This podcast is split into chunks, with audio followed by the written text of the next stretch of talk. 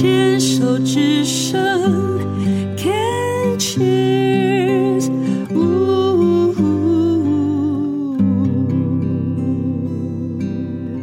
欢迎继续收听黛比的生命花园，这里是 Can cheers 牵手之声。人生清单，今天要跟嗯、正值壮年的阿天来聊一聊。阿天在一年五个月，也就是疫情发生的一，就是刚开始的半年呢，竟然发现自己确诊了鼻咽癌，经过了八次的化疗跟三十六次的电疗，现在呢健健康康的坐在我面前。他单身，喜欢自助旅行。那这段是人生清单，对。一年五个月前历经了，有一点像鬼门关前走一遭吧。嗯，对，对，对。那那个时候，当然啦，在在病床的防治单元，阿天你也讲了，就是说那时候医生宣布确诊的时候呢，既然就在医生前面昏倒给他看这样子，因为一片空白。对。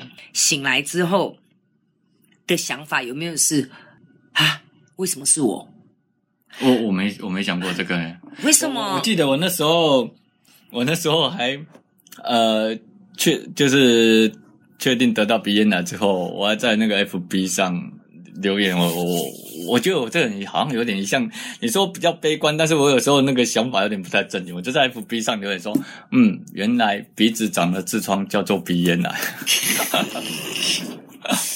所以你 我我同学至少还有一点幽默感，啊。对，然后然后我那个大学的同学啊，比较要好的同学就打电话，一个女孩子就打电话给我，她说：“哎，一个女同学，她就说：哎啊，你怎么？他就有点就是想要安慰，对对。然后啊，那啊怎么会这样？啊，你有没有想过啊？为什么会是你？啊，我回答说：为什么不会是我？我只是觉得说，为什么会是现在？”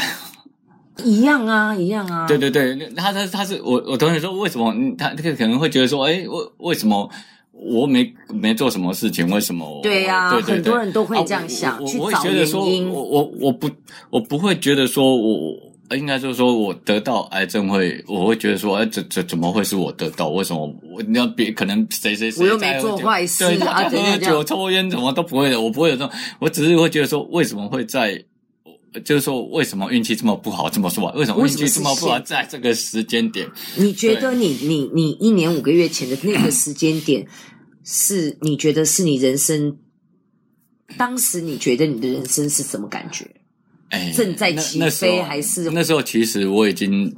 哎，这么说刚好过完年没多久，嗯嗯嗯，啊，我也找到新的工作，就是跳槽到更高的职位跟薪水，结果，结果就得到这个这个东西，然后我还我还记得我要打电话跟跟对方的那个人事讲说，哦，不好意思，我可能没有过去了这样子，然后那个就还在跟我讲说，啊，你你是不是呃对我们的什么什么东西不满意啊？还是有什么那个，还是有什么更好的选择？没有，没有什么更好选择，就是我得到癌症的。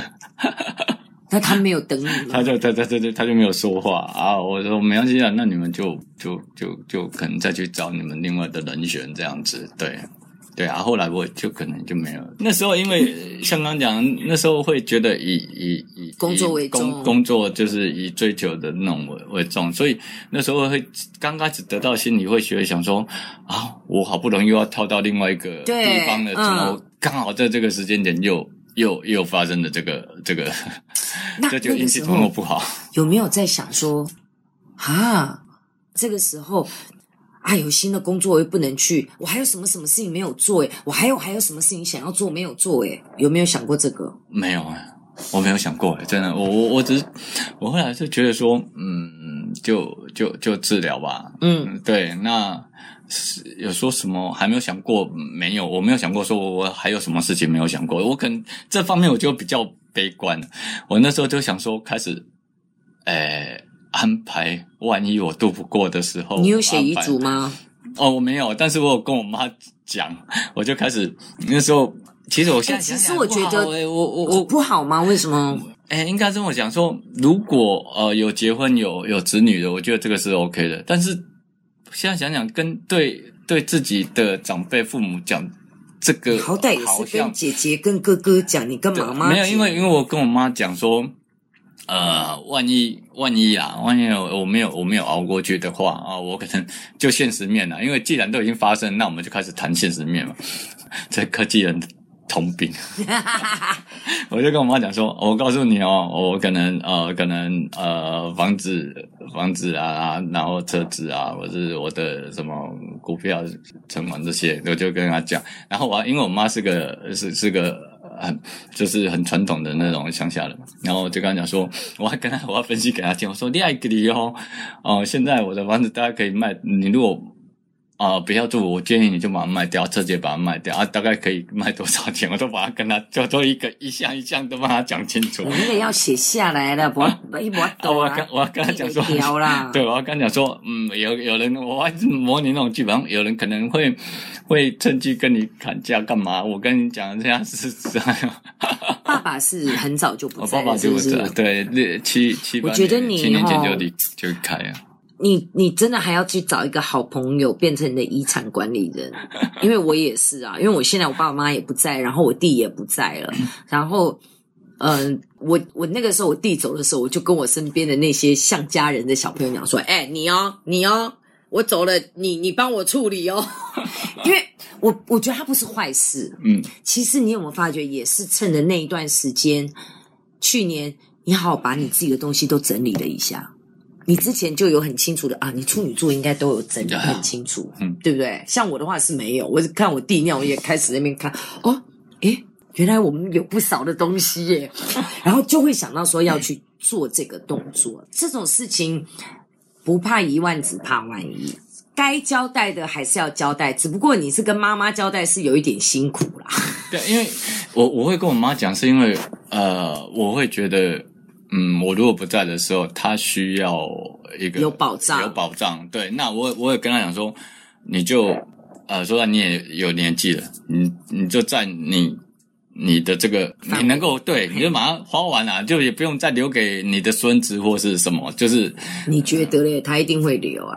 对啊，对对，那你也没办法，啊，你也管不到。对对，我管不到的。我我的我的我的唯一的的目目的就是说，让他有一个保障而已。好好过啦。对，好，那就是如果你现在没有金钱，没有身体健康，没有任何预算时间的考量，你最想成就解锁的是什么？当然，你爱旅行，你我知道你之前有讲说想去马丘比丘，还有呢？嗯。没有嘞，我我就纯粹没遗憾哦，爱，我就纯粹只是爱旅行。好吧，那那除了马丘比丘之外，再讲一个地方你想要去的旅行，是我们这个单元很多人都会讲的。对，我我我另外一个想要去的是，我想去看云南的彩色梯田。那在哪里啊？它在一个，我记得是在好像色达那地方，它是一个。色达是他们一一个云云南那边好像有一个色色达，对，他那个是应该在云南跟四川的一个叫叫一个嗯嗯嗯一个色达，好像是一个战团的，好像一个战团学院那边。嗯哼，对，然后我想我想要去那边色达看看他们的那种战团学院，然后再去那附近有一个彩色梯田。嗯，它是种什么的？它它呃种什么我不知道啊，但是彩色的，它会随着。每天早晨跟黄昏，那个梯田，你爬到山顶对面那个山顶之后，看底下的梯田，你还随着每天早上跟傍晚的颜色是不一样的。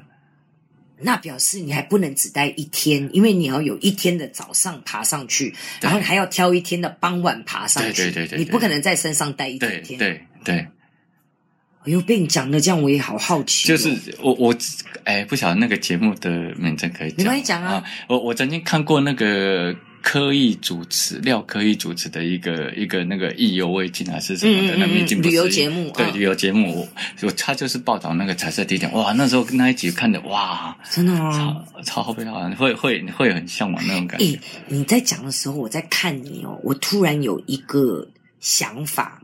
我觉得你前世一定有一辈子应该是西藏人。